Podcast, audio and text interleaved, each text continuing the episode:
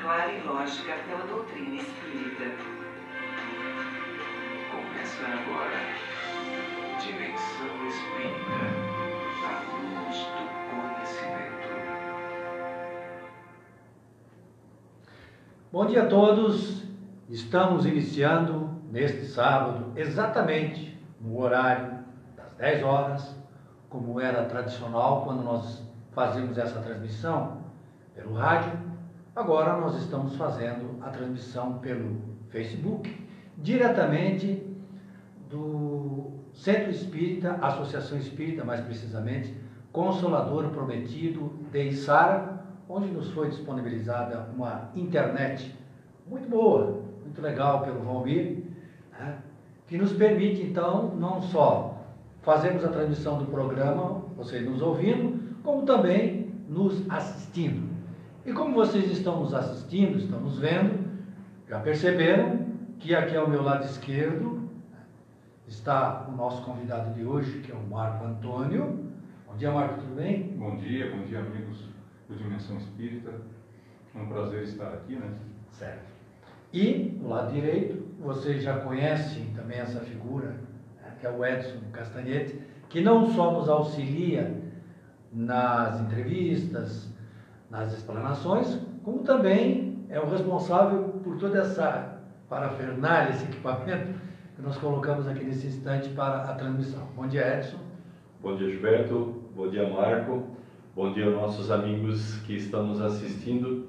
Que Jesus nos abençoe nesse sábado lindo e a gente possa fazer um belo programa. É, vamos lá. É assim que a gente faz. Quando a gente convida alguém, a gente deixa ao encargo dessa pessoa o tema que vai ser abordado no programa. E o Marco né, nos passou um tema muito interessante, sempre atual, mais do que atual, atualíssimo, que é os trabalhadores da última hora e a, tra a transição planetária. Então, vamos começar do começo, Marcos. Vamos lembrar aquela passagem de Jesus, quando ele nos diz o seguinte: que o reino dos céus é semelhante a um pai de família que saiu de madrugada a contratar trabalhadores para sua vinha. E assim ele foi contratando trabalhadores durante as diversas horas do dia. No final do dia, ele pagou um denário tanto para aqueles que foram contratados no começo do dia, de madrugada, como também para aqueles que foram contratados na última hora. E aí, é claro, como é típico do ser humano, houve reclamação. Mas como? Eu comecei a trabalhar cedo, e ganho mesmo do que aquela pessoa que começou ao meio-dia ou começou no final do dia. Né?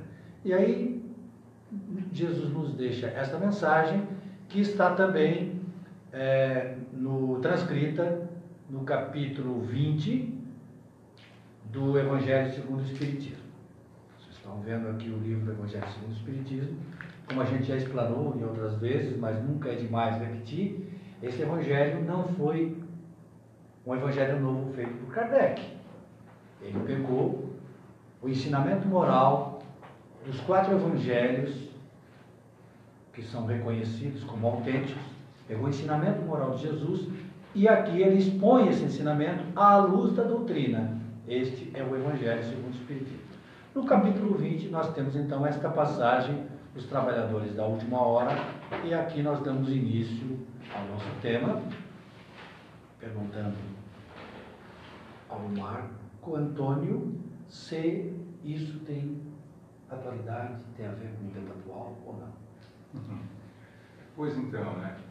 É, nós vivemos um período de muito conturbado no planeta, temos uma exacerbação da violência, é, vivemos o extremo é, dos prazeres ao máximo, né, que estão disponíveis hoje facilmente. E a Terra ela precisa oxigenar, precisa mudar esses ares, certo? Né? E existe toda uma comunidade espiritual profundamente interessada e trabalhando para que haja uma, uma renovação planetária. E essa renovação do, meu, do ponto de vista que entendemos, não é a renovação de consciências no planeta, como, ah, não, estão vindo então, de outros planetas espíritos nobres. Já são nobres. Então, a renovação são nós e nossos irmãos nesse processo de angústia que vivemos, ainda desnorteados ou egoístas, a transformação. Então, o impacto é, do trabalhador da última hora é lidar com, esse, com essas pessoas que ainda não despertaram para esse momento de transformação, mesmo muitas vezes sendo religiosas, mesmo às vezes fazendo trabalhos assistenciais, mas que ainda não se despertaram profundamente para a transformação interior. É, então, as pessoas que trabalham nessa seara, seja na doutrina espírita, que é o nosso foco, ou em qualquer outra dimensão da ciência, da arte, que trabalha por essa renovação, por essa purificação, que é o caminho da felicidade, são os trabalhadores da última hora. Por que da última hora? Porque é um momento também de transição planetária, como a Terra já passou por outros momentos, e nós vamos ter realmente, né, tudo indica, em algum tempo, um século, sei lá, dois, uma, uma transformação no planeta, que não é só uma transformação do ponto de vista filosófico, religioso, mas uma transformação ambiental, uma transformação socioeconômica, é, é, educacional, que vai impactar profundamente numa nova forma de sociedade. Marcos, vamos começando do começo aqui para as pessoas que são espíritas. Isto não é novidade, porque esse assunto é bastante abordado nas casas espíritas. Mas para quem não é espírita, vamos é, começar explicando que o espírito progride em diversos mundos.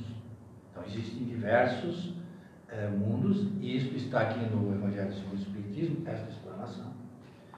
E o primeiro mundo, que é aquele onde são onde ocorrem as primeiras encarnações humanas, é chamado de mundo primitivo, né, Marcos? Então, podia... nós passamos por esse processo, né? Com certeza. No capítulo 3 do Evangelho segundo o Espiritismo, itens 3, 4 e 5, diversas categorias de mundos habitados, Kardec, né, espiritualidade que assessorou, é, trabalha essa questão. Na verdade, Kardec torna isso de uma forma muito didática, né, porque como ele já era alguém da área da educação, ele conseguia trazer temas bastante complexos de entendimento para qualquer pessoa, uma pessoa simples, humilde. E a linguagem dele também é acessível. Com né? certeza, né? consegue entender. E ele didaticamente divide o mundo em cinco classes: mundos primitivos, mundos de expiação e provas, mundos de regeneração, mundos ditosos ou felizes e mundos celestes ou divinos. Os mundos primitivos são aqueles planetas aos milhares, infinito ao universo, na sua criação e na sua retransformação, é, aonde as criaturas ainda estão iniciando o seu processo de ascensão à intelectualidade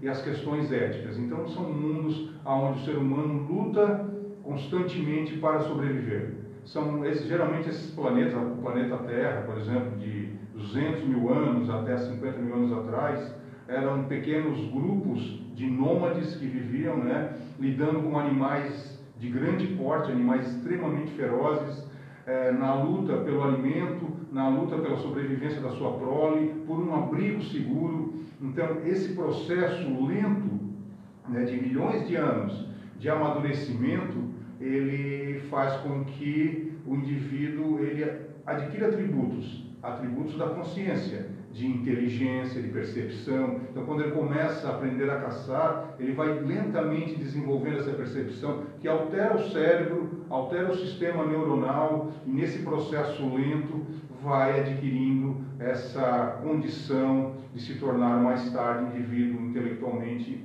plenamente inteligente. Marco, me permita, Gilberto. Ah, claro. Ah, foi nessa fase que a espiritualidade usou ainda do nosso modo ainda animalesco, em que a gente apenas se procriava e sobrevivia, para que ela pudesse povoar a terra e dar oportunidades a diversos. Porque quando a gente imagina lá o troglodita, ou, e aí eu brinco nas Bom, minhas palestras, digo os peludinhos e as peludinhas, ah, tínhamos já um espírito, já estávamos individualizados. Isso é o importante. A gente tem que lembrar disso. Não era simplesmente um homem que estava se erguendo né, na sua coluna, estava se erguendo na sua coluna, mas ele já tinha uma missão: povoar a terra. E foi a partir dali que a, em todos os cantos da Terra o homem se fez presente e, e, e a história vai andando, né? Então, nós temos aí ó, entre 3 milhões e meio e 2 milhões de anos atrás, já o Australopithecus, né, que já era um hominídeo. Ele já tinha uma inteligência, ele né, já sobrevivia, ele não era como um macaco, certo? ele tinha já atributos.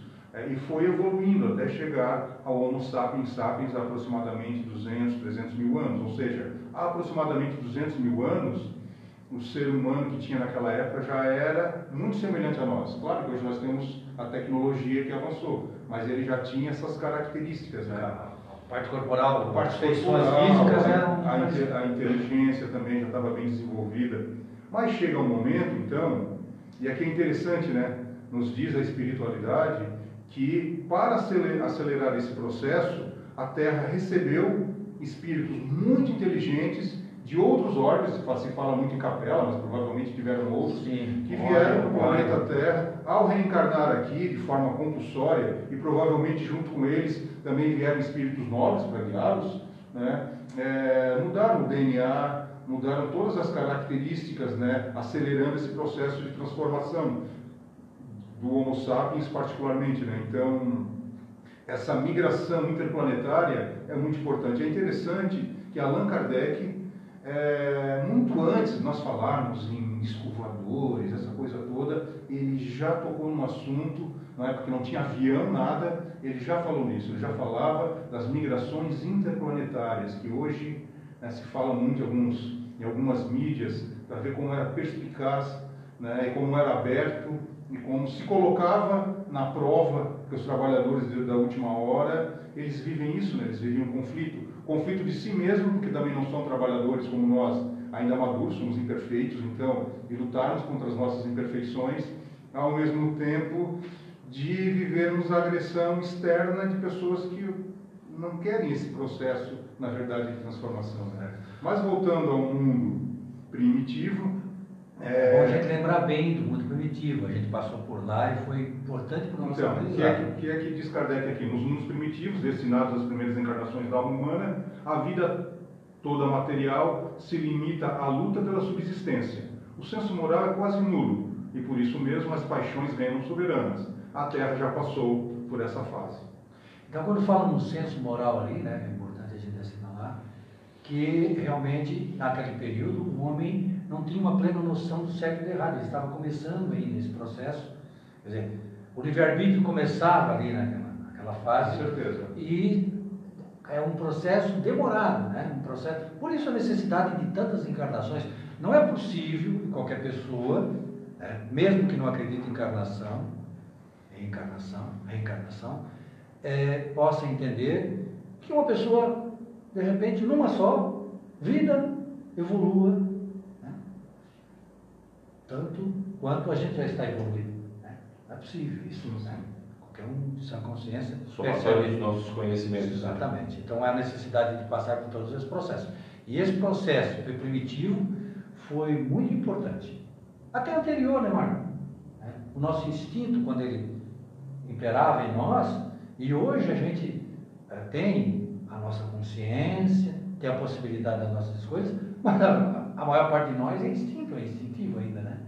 A gente age de acordo com o instinto que ainda predomina em nós, nas nossas ações. É, assim, é importante ressaltar que o planeta Terra não é um planeta que teve vida ao acaso e que todas as criaturas, o período eh, de solidificação dos minerais, eh, de, de- de- corpos eh, externos né, do exoespaço que aqui caíam e traziam outros minerais que não tinham, tudo isso é programado pela espiritualidade maior, pelos engenheiros siderais e que lentamente a vida foi surgindo. Teve um momento que essa vida ficou abundante em vegetais enormes, em animais enormes, que dava o sedimento orgânico para uma vida mais sofisticada. Ela é destruída, há muitas teorias, a principal que grandes Asteroides, asteroides né, destruíram, e daí lentamente surgiu uma vida mais refinada e que lentamente foi chegando até nós, que nós temos hoje.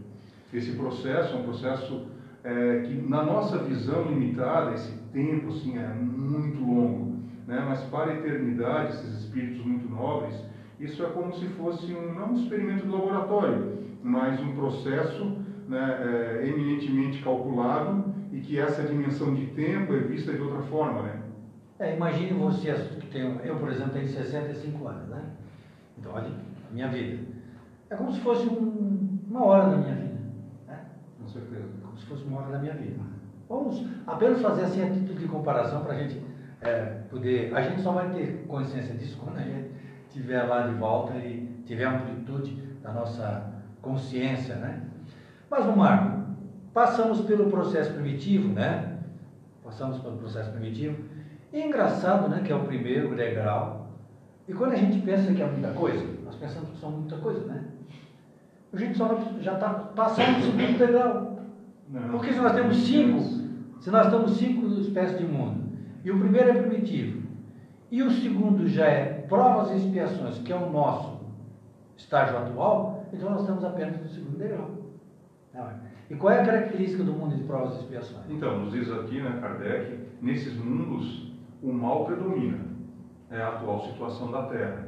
Razão porque aí vive o homem a braços com tantas misérias. Então, realmente é o contraste, né? É o contraste social, é o contraste de possibilidades, é um mundo onde predomina a violência, então há muita tecnologia investida em armamentos altamente sofisticados, bem como, mas se existe esse armamento, se existe essa tecnologia bélica, é porque existe o indivíduo que ainda é belicoso, independente de ele estar com uma metralhadora, ou com uma arma de alta tecnologia, ou com uma faca, ou com uma pedra. Ele ainda continua tendo esse instinto, esse instinto de sobrevivência e de egoísmo em função da sua prole. A Terra ainda não entendeu a humanidade como uma família. Né? Enquanto nós não amadurecermos para entender isso, até que tem a ver com a, com a palestra que o Edson deu quinta-feira lá na nossa casa, né? É, quem é, né? Quem é, quem é o nosso próximo, é, não separeis, né? Não separeis o que Deus juntou, ou seja, a humanidade toda é uma família, somos todos irmãos. Então nós ainda não temos essa, essa percepção, e isso é muito característico no mundo de expiação e provas, a dor contínua, a luta, né? É, e muitas vezes nós reclamamos, poxa, mas esse mundo violento que nós vivemos, narcotráfico, prostituição, é, rapto de, de menores, venda de pessoas humanas, ainda tem é, processo de escravização no mundo. Mas nós, ao longo das nossas inúmeras encarnações no planeta, construímos essa sociedade. Nós hoje amadurecemos e agora pô, não queremos viver isso. Mas esse sedimento histórico fomos nós encarnações passadas, seja quando tínhamos o poder, o grande poder, ou o micropoder familiar, enfim. Né? Então, nós não podemos reclamar daquilo que vivemos. É, Marcos, assim, ó, Marco, desculpa, Marco Antônio, nome famoso, né? nome histórico. Só É, quando eu, vou falar sinceramente, né, no meu caso, é, li a primeira vez, assim que eu ingressei no Espiritismo, aí eu, entendi, eu entendi assim, né? mundo de provas e expiações onde o mal predomina. Então nós temos na Terra, quanto é que tem hoje? 7, 7 bilhões? 7,5, né? 7 bilhões e mais ou menos 500 milhões é, de habitantes. 7 bilhões, então 3 bilhões e meio. Então assim, ó, nós temos 3 bilhões e meio de espíritos, mais de 3 bilhões de bilhões de espíritos, meio de espíritos maus e o resto é bom. Então predomina o mal. O resto é mediamente é, e um pouco. É, eu pensava, não, mas olha só, né? E aí eu estou aqui, claro, no lado bom, né? O mal é os outros, né? E aí depois que a gente vai aprofundando o conhecimento da doutrina, percebe que quando é, existe isso, o mal predomina, é dentro de cada um de nós. E qual é o mal que predomina dentro de cada um de nós? É aquilo que tu abordou agora, o egoísmo. Nós todos somos egoístas. E eu tenho uma pessoa lá em casa para me puxar a orelha de vez em quando, é minha esposa. A gente não percebe nas nossas atitudes diárias quanto egoísta a gente é. E de repente, vou lá, faço alguma coisa, minha esposa assim, puxa, mas tu é egoísta, né? Eu paro. Quando eu paro para pensar, às vezes eu penso, eu digo, não, não sou, né? Mas esta é a característica de todo, toda pessoa, todo espírito que está na Terra. Claro que existem os missionários, mas esses são, são espíritos né? raros, né? não, não, não, não tem em cada esquina. Nós todos somos pessoas, espíritos, que estamos nesse estágio, ou seja, o mal ainda predomina em nós, nós somos egoístas, Nós pensamos em nós. né? Você vai, eu estava lendo a questão do shopping. né? Tá? Você pega, deveria ter um local de lazer, você pode se divertir, mas todo mundo deveria ir no shopping. No shopping você vai e compra, e você vai e olha. Isso aí é a característica do ser humano ainda egoísta. Né? E todos nós somos assim. Tu é diferente de mim nessa parte? Não. É, Marco, tu também não é assim? Quando a gente vai no local, a gente já vai, gente é consumista. Consumista é característica do, do egoísta. Então, predomina em nós ainda esta característica, né? E aí nós temos essas atrocidades que existem em nosso mundo, que é resultado da nossa ação, porque construímos junto isso. Nós somos espíritos milenares, que estamos aqui na É, Terra, construímos a cultura, né? nós construímos essa cultura, Então, né? ou somos omissos em relação a isso que está acontecendo. ah, isso com certeza. né? A gente observa muito agora nesses últimos meses em que passamos todos nós por esse processo da política em que o Brasil realmente se dividiu em duas partes, a gente percebeu muito bem isso. E o lado de lá está errado, o meu É, lado está lado de certo. lá está errado, o o meu lado é certo, o do lado de lá é errado. Aí o de lá diz a mesma coisa. Mas a gente observa uma coisa muito interessante. O nível intelectual em que as pessoas se encontram não reflete o nível moral e espiritual em que eles se encontram. A gente observa pessoas extremamente inteligentes falando barbaridades contra o outro, diferente da sua ideia. Então a gente percebe que não tem também a ver com a evolução intelectual a moralidade. A moralidade é um outro caminho que a gente precisa trilhar. Então, quando a gente imagina-se é, bom, na verdade, como tu bem disseste, Gilberto, lá dentro de nós ainda predomina o mal.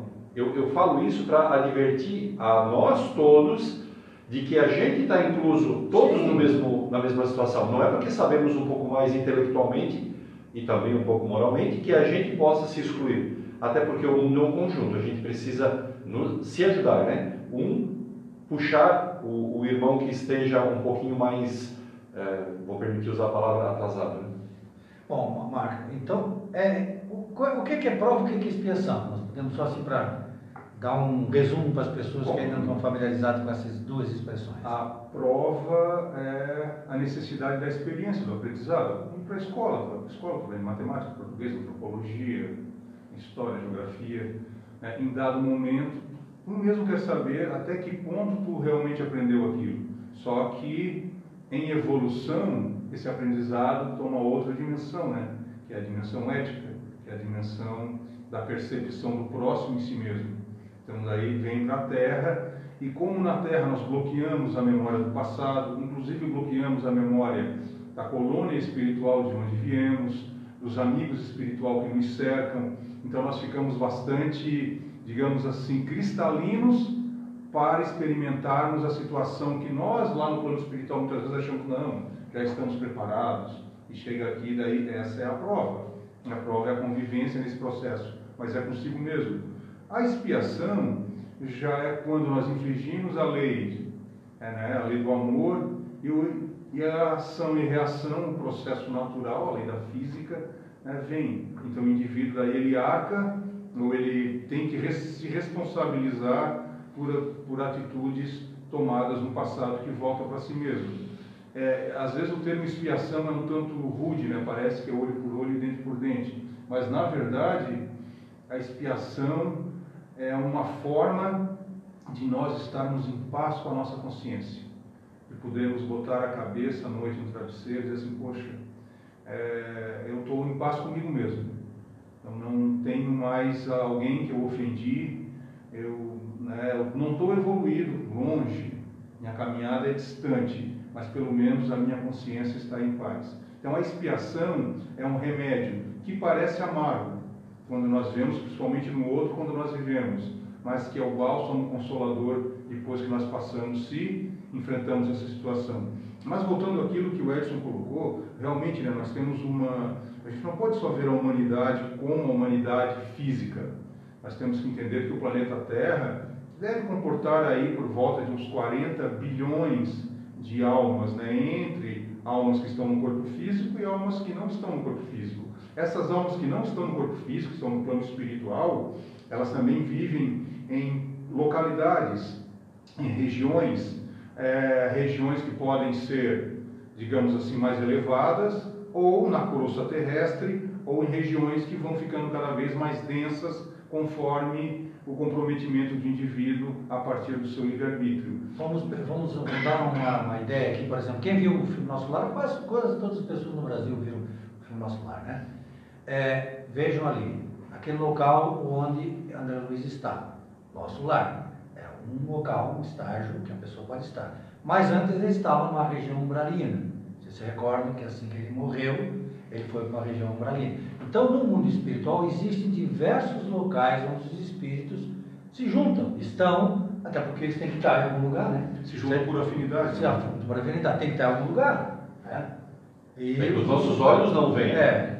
E, e, como, e nos influenciam. É, como Jesus disse, há muitas moradas na casa do Pai, existem muitas moradas, principalmente no mundo espiritual. Se no mundo material existem muitas moradas, no mundo espiritual existe muito mais morada. Né? uma morada do que no mundo material. E aí, então, o, espírito, como o Marcos falou, é, é, existem espíritos que estão morando próximos da gente. E existe esta relação entre os que estão aqui encarnados, né, esta interdependência, esta comunicação, e esse pessoal todo faz parte da nossa humanidade. Essa mútua convivência. Mútua convivência. Eu, eu, eu, eu, eu, eu saliento muito isso nas minhas palestras. Na verdade, a gente faz parte de uma coisa grande, de uma coisa só. A gente convive com tudo isso. Né? No momento que a gente dorme, a gente vai e se encontra no mundo espiritual com esta população invisível. Gente morre, a gente retorna para este local que é a nossa verdadeira pátria. Mas prossegue mais. Prossegue aí na, na explanação, mundo de provas e expiações é o nosso estágio atual, e depois daqui nós vamos para onde? Depois daqui, bom, quando. Não, nós vamos ficar aqui nesse planeta, né? Mas eu digo. Achamos, pra... Mas por quê? Não, não pode ser que a gente não fique? Pode ser, né? Então explica para as pessoas que estão nos ouvindo que alguns vão ficar e outros não vão. É assim, ó. Voltando ali, né? Nós, né, no, no plano físico, a lei da afinidade ela não é tão aparente pelas questões econômicas, pelas classes sociais. Então, a diversidade impera numa mesma família, numa mesma sociedade. Mas no plano espiritual, as pessoas se afinizam conforme o seu nível moral. Não tem como fugir disso. Fica, na verdade, exposto plenamente ao que tu é de fato. Aqui nós escondemos que eu sou de fato, o Gilberto não vê nem o Edson, nem eu vejo sair tá bem é bom que vocês não vejam. É, é bom vocês não vejam aí. Então, tá? então, só imaginarem já, já, já é complicado. Com certeza. E daí tem um fenômeno muito importante, que nós temos é, ainda, além das criaturas que vivem ao redor do planeta, naquelas regiões chamadas de umbral, que não são muito densas, onde André Luiz perambulou por cerca de oito anos, mas existem regiões muito mais densas, aonde criaturas empedernidas no crime, vivem. Né? Memórias do Suicida relata muito bem isso, os livros de André Luiz, Manuel Filomeno de Miranda. Essas entidades, algumas não reencarnam há muito tempo. Imagine uma horda de mongóis. Né? Eles passavam fazendo aquela, aquela matança, do criança, né? exatamente cegando, botando fogo.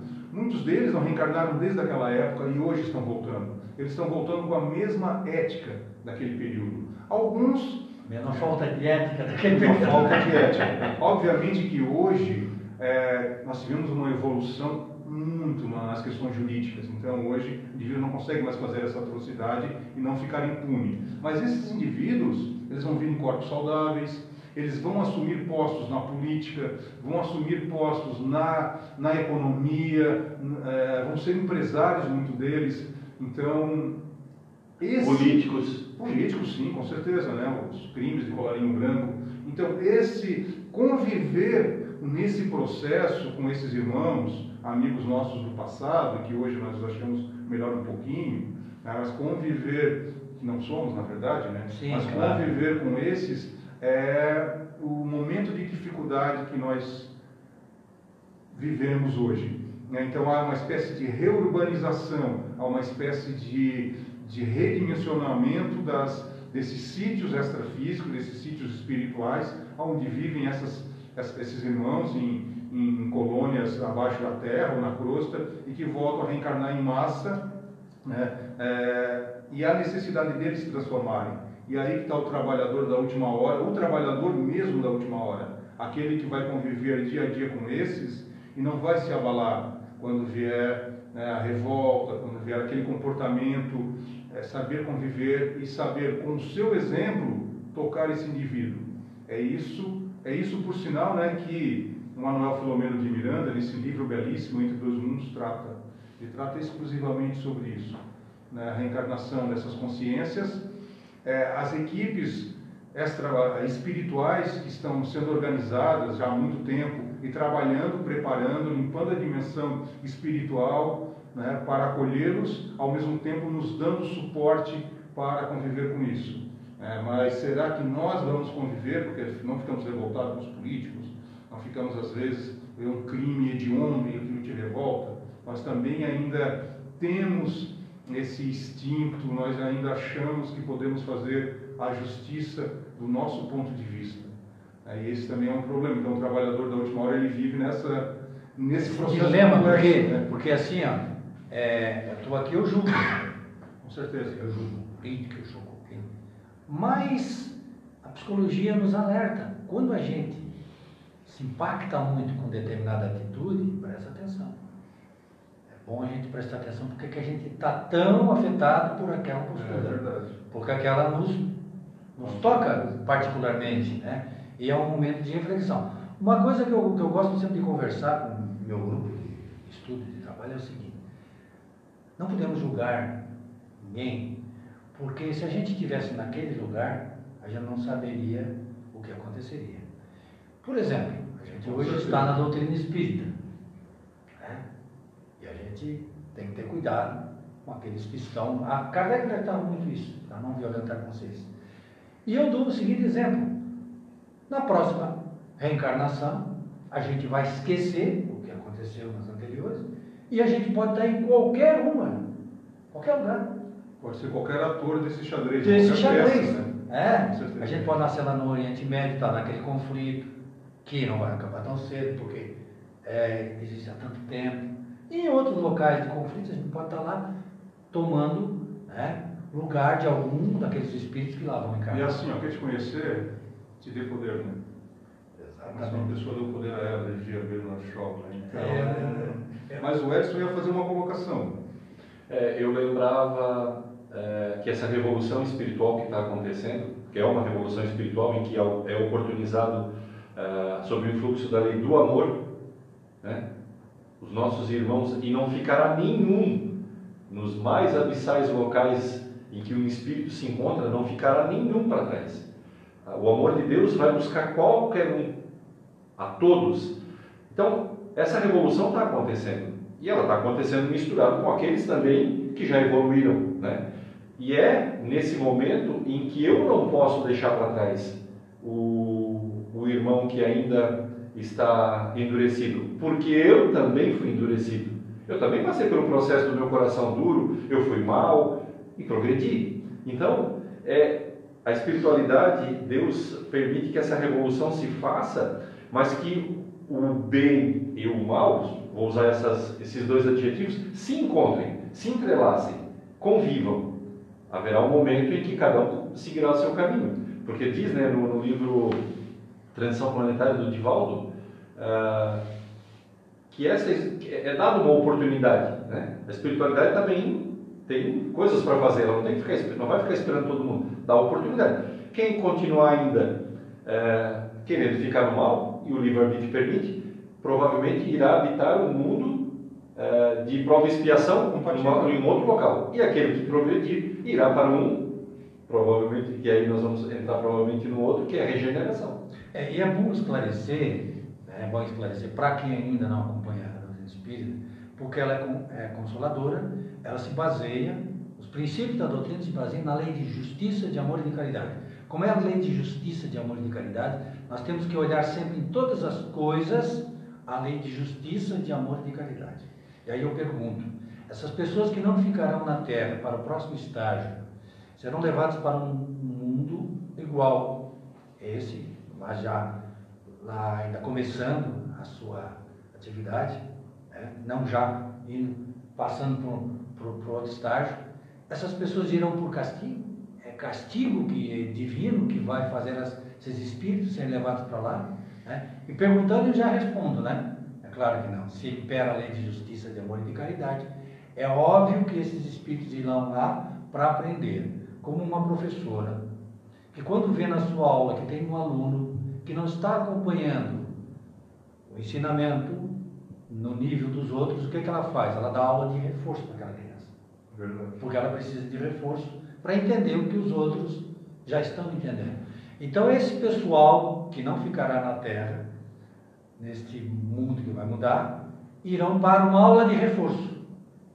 É uma aula de reforço. Gilberto, quando fala esse pessoal, quer dizer que nós já estamos livres? Não, Não, né? pode a ser nós. pode ser Eu não nós tirei, não tirei ainda. não. Porque a, a diferença de estar com o mal dentro do coração, como tu bem disseste antes, é muito sutil. É muito sutil. Não é porque a gente está fazendo o programa espírita que a gente É, está pelo tão contrário. elevado assim. A nossa responsabilidade é É. maior. E aí, quando já a gente lê a obra, diz assim: de quem mais sabe, mais será cobrado. Exatamente. É? Então não adianta saber esse livro aqui de cor, tá? se não tiver aqui, né? Então, nós temos uma programação existencial, né, fundamental. É, isso é uma coisa interessante, porque sabe lá se, por exemplo, eu, é, particularmente, se tivesse nascido numa condição econômica muito boa, ser um indivíduo muito bonito, é, eu não estaria aqui hoje, com certeza. Então, eu tenho certeza disso. Eu tenho certeza também E tem uma fase da vida que é a adolescência, que é a fase que aquela alma boa, aquela alma pura muitas vezes cai. É um amigo que, que oferece um- uma substância psicoativa e o indivíduo acaba não mais saindo. Toda a Ou diz assim, vamos farra hoje junto, vamos lá todo Isso, mundo. é. É um acidente de trânsito às vezes. Então, mas nós tivemos essa programação existencial que nos castrou um pouco e nos Vai nos colocando no eixo. A gente para vai que lá. gente, exatamente, para que nós eh, pudéssemos trabalhar e desenvolver esses pontos de vista que nós desenvolvemos e termos essa vontade de, de trabalhar. Mas isso que o, que o Edson colocou é bem interessante, porque nós ficamos pensando na abnegação daqueles espíritos daquela, dessa região do espaço de Alcione, que segundo Manuel Filomeno de Miranda estão reencarnando em massa aqui no planeta, e aonde fica muito claro, eles ainda podem, ao reencarnar, vacilar. Então eles estão vindo, são mais evoluídos, estão se dando ao trabalho de nascer num planeta que para eles vai ser estranho, rude, pesado. Ao mesmo tempo eles também se estão colocando nessa condição de conflito. E me lembra muito o romance de Emmanuel, né, o Renúncia. Aquela obra de aquela série de, Emmanuel é incrível, né? Dá uma nova dimensão da doutrina espírita realmente, o Ave Cristo, há dois mil anos, é, 50 anos depois, e Paulo Estevão, e Renúncia é o último livro dessa série, aonde Alcione, por coincidência, aquele espírito reencarna Certo. e, e o mentor dela diz, olha, eu não gostaria que tu reencarnasse. Porque tu pode escorregar. Pode escorregar. Ela não escorregou, né? Mas poderia. Então, estamos to- todos estão sujeitos. Se com toda a sua elevação moral, estava sujeita a sofrer esta queda, nós todos estamos sujeitos a sofrer É, queda. verdade. E daí a nossa responsabilidade de estarmos aqui falando como se fôssemos muito especiais, né? Nós só estamos É, dividindo o conhecimento com as Com pessoas. certeza, né? E de nos autoavaliarmos, né? Orai e vigiai. A vigilância é fundamental nessa transição planetária no mundo de provas e expiações. É, ou uma queda abrupta, ou muitas vezes uma revolta momentânea, uma situação drástica, às vezes no trânsito, uma coisa muito simples, pode trazer uma consequência marcante, não para a sociedade, mas para nós mesmos, nesse nosso compromisso evolutivo. Né? Certo. Mário, esta questão da geração nova, ela consta, claro, consta aqui no Evangelho segundo o Espiritismo, uma referência, também. mas a Gênese traz o capítulo, o capítulo final da Gênese eh, traz isso, né? A geração nova. E eu já aproveito, porque agora é bom que a gente tem o vídeo para mostrar, né? Imagem. Olha aqui. Estão vendo aqui? Esta é a Gênese que foi editada no final do ano passado, está sendo vendida agora no começo desse ano. Ela é a primeira edição da Gênese. No ano passado a Gênese completou 150 anos, ou seja, ela é de 1868. Kardec morreu em março de 69. Foi a última obra dele, grande obra, né? A Gênese. E essa aqui é a primeira edição. Então, é uma edição comemorativa que nos traz a gênese da primeira edição e aqui na segunda parte, ó, vocês podem ver aqui, ó, aqui é a primeira parte em português. Aqui é a segunda parte, eles digitalizaram a primeira edição. Então você tem a oportunidade de acompanhar o texto da primeira parte e digitalizado essa texto original em francês. O texto original em francês. Muito legal. Eu faço isso, eu dou uma lidinha aqui no francês, comparo, faço muito isso. E você tem a oportunidade de conferir, é uma obra maravilhosa. Já está à venda.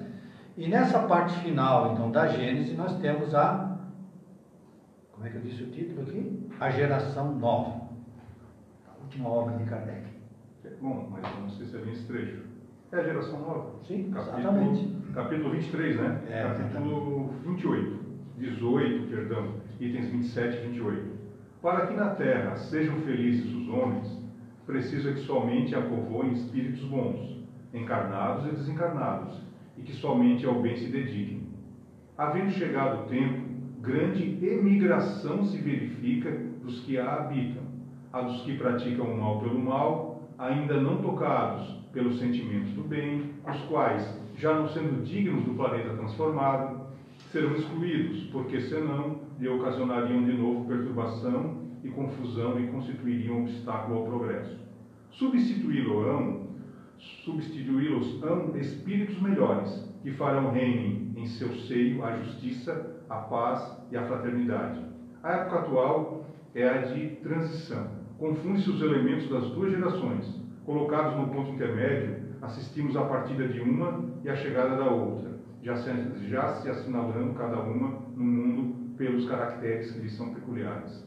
De fato, né, a tendência é cada vez mais ter essa, essa é, os que têm comportamentos ainda materialistas e os que já buscam um mundo melhor, mais espiritual, menos materialista. Lentamente. Exatamente. Então vamos ver ali, ó. Para que a terra, para que na terra sejam felizes os homens, que é o terceiro estágio, né? Então, nós temos o mundo de regeneração, que é o próximo, próximo estágio, em que é uma passagem para o, o mundo dos felizes. Então, por isso que ele está dizendo, para que na terra sejam felizes os homens, nós atinjamos esse estágio do mundo feliz, é necessário o quê? Que morem aqui espíritos felizes. Não, Deus poderia fazer o seguinte, trocar nós tudo, botar só espíritos evoluídos aqui. Acabou o problema. Acabou o problema. Mas não é assim que as coisas acontecem. É, Terão ainda alguns espíritos que ainda têm alguma remanescência sim, mal no coração, mas já bem mais evoluídos. Sim. Né? Então o que acontece? Preponderar o bem. Né? Sim. Aí, então olhem bem, né? O que, é que acontece? São nós mesmos, portanto, que devemos nos melhorar para atingir aquele estágio. Ficaremos. Senão não ficaremos aqui, né? Senão não, não ficarmos aqui. Com certeza. É. Alguns dizem que gostariam até de ir para o outro mundo, trabalhar como missionários, né? Mas é, o que nos cabe como indivíduos, né, Marco? Isso aí que é importante, é a nossa evolução. Nós somos responsáveis pela nossa evolução moral. A responsabilidade é só nossa. Né? E além disso, nos tornarmos também trabalhadores da última hora. Quem são os trabalhadores da última hora? Então, os trabalhadores da última hora são esses que, na verdade, já vimos falando, né? Exatamente. Aqueles que estão lutando por um mundo melhor, realmente dando de si, esses que estão reencarnando, vindo de planetas mais avançados é, contribuindo com o seu avanço. É porque quando um espírito desse reencarna, ele, a, o poder mental dele né, impacta profundamente no planeta, porque isso é um problema que nós temos. Nós temos uma, uma egrégora, uma emissão de formas de pensamento, de energias, de miasmas, que emitimos constantemente ao redor do planeta e que mutualmente nos influencia. Né? Então, essas almas puras, quando elas vêm, elas limpam, elas trazem uma profilaxia do ambiente ao seu redor. Isso já traz um impacto profundo. Mas, nos diz Policarpo, no livro um livro ali do Manuel Flamengo de Miranda, Entre Dois Mundos, que os verdadeiros trabalhadores das última, da, da última hora são aqueles que irão conviver né, na adversidade, na dificuldade, mas não abrirão mão da sua ética, do seu princípio de estar comprometido com a causa do Cristo. Aí que, por, portanto, serão mais tentados ainda, né? Porque, obviamente, que para muitos espíritos hoje, do, do, do plano espiritual, é, que se acham que têm domínios de, de, sociedades que existem no plano espiritual, vão perder esse poder, né? esse suposto poder efêmero. E isso incomoda bastante a muita gente. Como aqui na Terra, né? Incomoda bastante quando o indivíduo está na política e ele sai. Quando ele tem muito dinheiro, ele perde. Né? E muitas vezes tem gente que não mede consequências para se manter nesse processo. Conviver nesse, nessa situação é o que caracteriza esse obreiro ah, da última hora. É, como, como característica geral desse obreiro de, de, última hora, a gente pode dizer então que são todos aqueles que querem trabalhar para Jesus nesta, nesta etapa agora. Estes serão os trabalhadores da última hora, né? Com certeza. Nem então, todos irão conseguir, né? sim, né? mas, mas todos aqueles que estão querendo trabalhar Isso. mesmo, né? conscientemente, fazer parte dessa obra, a gente pode considerar todos eles como trabalhadores da última hora. Então, no Transição Planetária, o que é que nos diz aqui? Olha só. Das colônias espirituais, né, seguirão grupos espirituais preparados para a disseminação do programa, ou seja, do programa de renovação planetária, comunicando-se nas instituições espíritas sérias e convocando os seus membros à divulgação das diretrizes para os novos cometimentos. Aqui, o Policarpo nos alerta para que nós estejamos preparados para sermos convidados para participar dessas comissões. Expositores dedicados e médios sinceros estarão sendo convocados a participarem de estudos e seminários, isso no plano espiritual, para que seja desencadeada uma ação internacional no planeta, convidando as pessoas sérias à contribuição psíquica e moral em favor do novo período. É, então, nesse livro é muito interessante, ele, ele, ele coloca né, que ao redor do planeta, grupos de trabalho vão se formando, já vêm se formando, e pegam espíritos nobres, mas pegam também pessoas encarnadas que estão aptas a poder trabalhar. E lentamente vão disseminando essa, essa nova cultura de um mundo de paz, de um mundo de harmonia, de um mundo de fraternidade. E aquilo que o, que o Edson colocou, é, um mundo de provas e expiações não é um mundo feliz.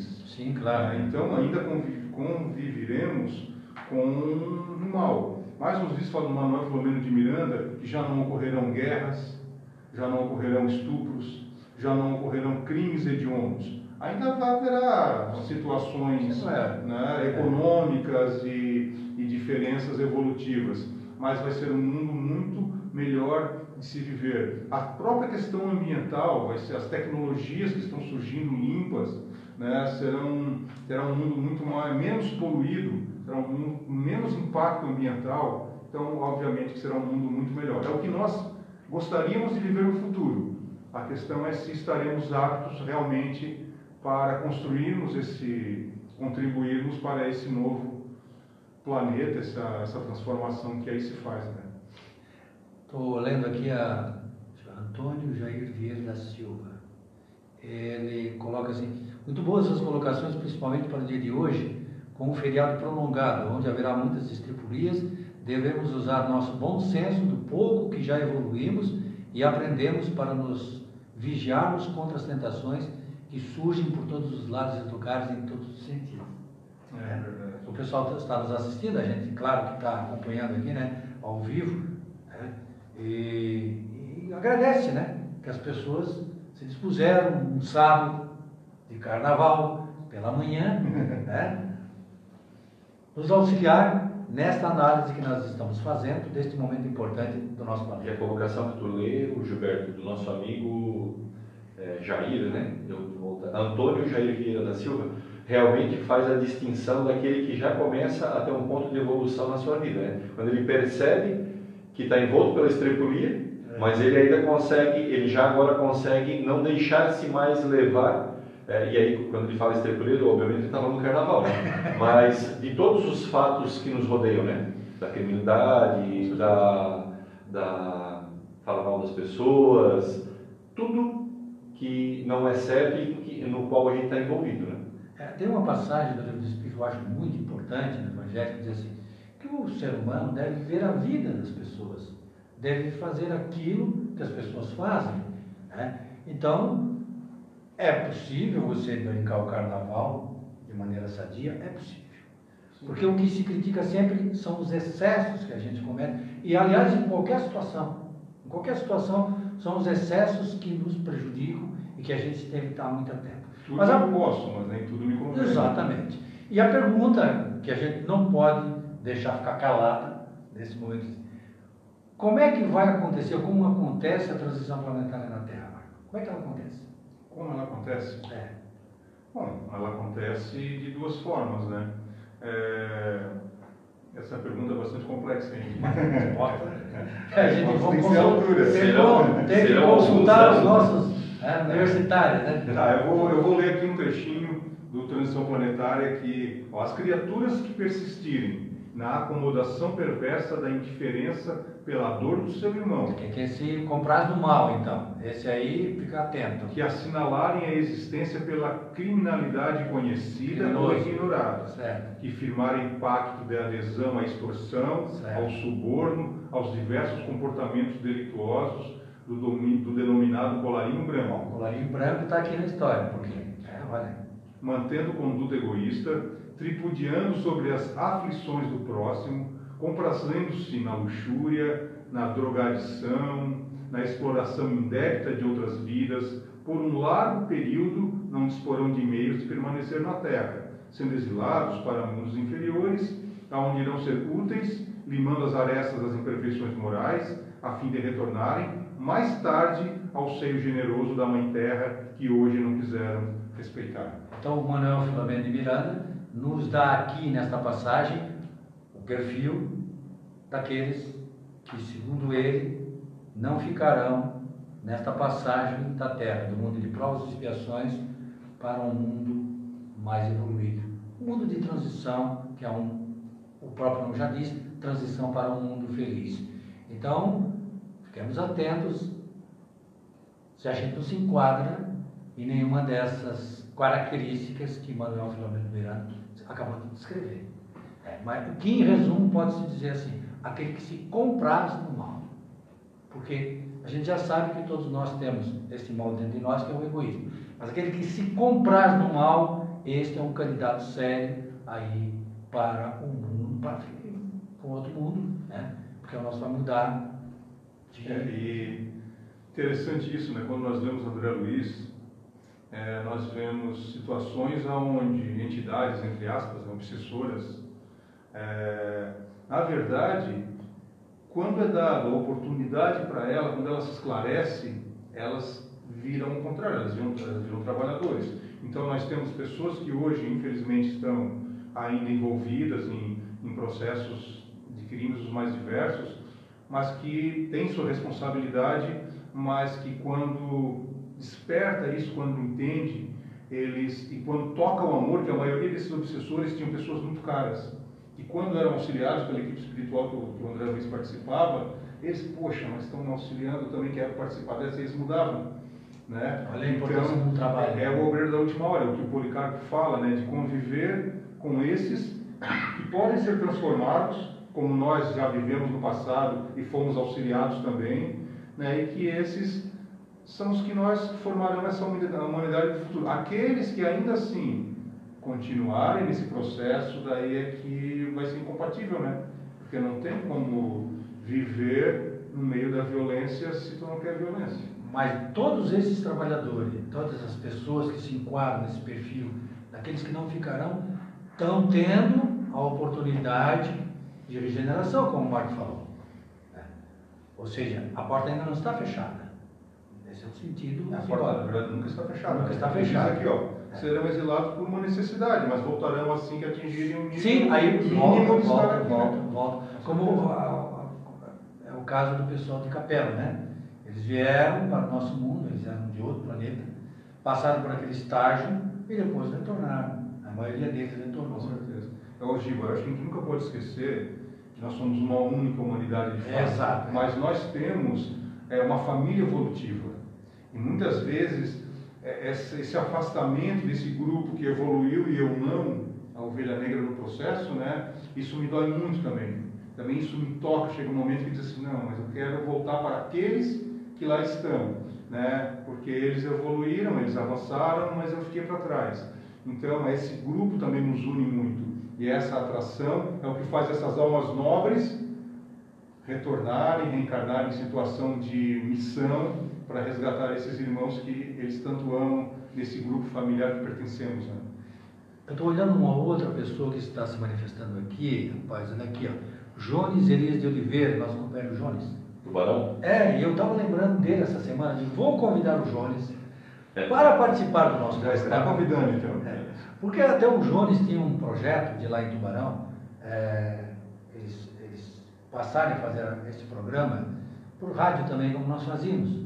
Aí de repente ele vem aqui, vê aqui como é, como é que a gente está fazendo o programa, porque ele tem a ideia de fazer lá em Tubarão também, e o pessoal de lá, o pessoal de Tubarão é ótimo. Né? O pessoal de lá tem muita gente boa, inclusive com bastante experiência, ele mesmo, né, o Jones, nesta área. Então, ô Jones, essa semana eu vou te ligar, né, para ver de repente na próxima semana você vem aqui fazer um programa com a gente, já estamos intimando no ar. Então, Gilberto, me oportuniza aqui um momentinho que eu vou dizer que o Jones esteve com a gente, ah, teve o Antônio Jair, do, do qual tu também leu a mensagem, a Grazi esteve com a gente Ah, é. pelo, eh, pelo Facebook, o meu amigo uh, Jadilson Sotero, que é irmão do Jefferson, que hoje não pôde estar por questão de saúde, ah, Márcia Siqueira, eh, Marciel, nosso amigo aqui de Sara, Rita de Cássia Save, Lucélia Monteiro, Lucimar Zacarão, Michele Michel Mota e outros tantos, o meu nosso amigo Valdir, do Seara de Jesus. Cita de Cássia Save, É, nossos, nosso abraço e carinhoso por terem passado pelo Facebook e deixado sua lembrança e ter, ter nos assistido entre tantos que nos assistiram, estão nos assistindo. Antes de nós retomarmos, porque nós estamos com 4, 5 minutos para o final, é, eu vou. Falei para o Edson que ia fazer isso. Eu Quase tenho, que aqui, eu tenho aqui mais na mão, Gilberto. Tem o quê? É, as casas da região, É, agora, vamos citar, como não dá para citar? uma sequência de, de dias. Então, hoje é à noite, né? Hoje é sábado. Hoje é sábado. É, tem reunião pública no Seara de Jesus. Seara de Jesus, para quem não conhece, fica perto do Campo do Cristiano. Exatamente. É do lado da grande bandeira do Criciúma, naquela rua José de Pata, 47 ao Seara de Jesus, às 20 horas. Ah, amanhã Hoje, temos hoje, o Allan. Kardec de, da Próspera. Ah, na praça ao lado da matriz da Próspera, lá em cima, ficou Allan Kardec, eh, 20 horas também. Na praia, no Balneário Rincão, eh, nós somos antigos, né? A gente fala da praia. No Balneário Rincão, Sandálias do Pescador, na Manuel José de Pata, 20 horas, amanhã, domingo, reunião pública. Ah, Segunda-feira, aqui no Consolador Prometido em Sara, na rua Tiradentes 130, também às 20 horas. E depois a gente vai elencando outros tantos ah, centros espíritas que acolhem todos aqueles que, que querem ouvir um pouco do Espiritismo, ouvir um pouco de Jesus. Então nós temos aí, deixa eu olhar no relógio lá, faltam três, três minutos, né? Isso? É, tem- temos uns três minutos ainda para rodar. Marco, como diz o meu amigo Roberto, as suas considerações finais. Não, é, agradeço né, a oportunidade de estar aqui e com certeza é um momento ímpar. Estamos vivendo então essa transição e até a transição do programa também, né? Uma nova plataforma. E- Gostou desse nosso Com certeza, com certeza. né? É mais, é mais intimidador, né? Porque tu está ao vivo e É, toca não dá para esconder. não dá, né? Mas assim, parabenizo vocês por essa iniciativa, é, realmente né, expondo a doutrina espírita dessa forma, uma forma mais ampla. E para nós, todos que estamos no planeta hoje, é essa ligação com os nossos protetores, com os nossos anjos guardiões, com o Mestre Jesus, que deu exemplo de amor, de paz, de bondade, e que a gente tente, no esforço máximo, de seguir esse exemplo ao longo da nossa vida, dos nossos pensamentos, dos nossos atos. Caímos e nos levantamos, porque não somos perfeitos, mas a questão é tocar em frente e sempre ficar atento para não fazer, às vezes, uma queda brusca, eh, inesperada, porque também somos sujeitos a situações críticas muitas vezes, né? Então, orar e vigiar. Mas é sempre bom lembrar, o o que nós temos de proteção, que a espiritualidade nos ajuda, nos intui e nos abre os caminhos, né, nos dá uma alegria enorme, uma felicidade de viver e continuar esse processo. Agradecer Não precisa nem falar, é maravilha. Ao, ao Marco Antônio pelo convite aceito. Agradecer a todos que estiveram conosco e vão estar conosco assistindo esse programa que fica gravado no Facebook, isso é muito importante. Deixar apenas uma consideração de que a gente está iniciando esse trabalho de transmissão, ainda de forma amadora, mas acima de tudo com o compromisso de sempre a todos os sábados, como Dimensão Espírita há mais de cinco anos vem fazendo na rádio e agora no Facebook, o compromisso de levar sempre a doutrina espírita a todos os recantos do Brasil. Antes de me despedir, eu vou registrar que o senhor Jones Elias de Oliveira acaba de aceitar o convite para participar do nosso programa. Depois eu vou telefonar para ele para combinar certinho, se possível já no próximo sábado. E a gente fica feliz de saber que as pessoas estão acompanhando, gostaram e inclusive querem participar do programa. Esta é a nossa ideia, né? É, a mensagem final que a gente deixa é Jesus está, está contando conosco. Ele está contando conosco para auxiliar ele implantar o reino de Deus na terra, que é esse processo quando nós passaremos para o mundo de transitório e depois o mundo feliz. Então que cada um faça aquilo que possível que estiver a seu alcance a sua parte. E nós retornaremos no próximo sábado às 10 da manhã com o nosso programa Dimensão Espírita. Até lá.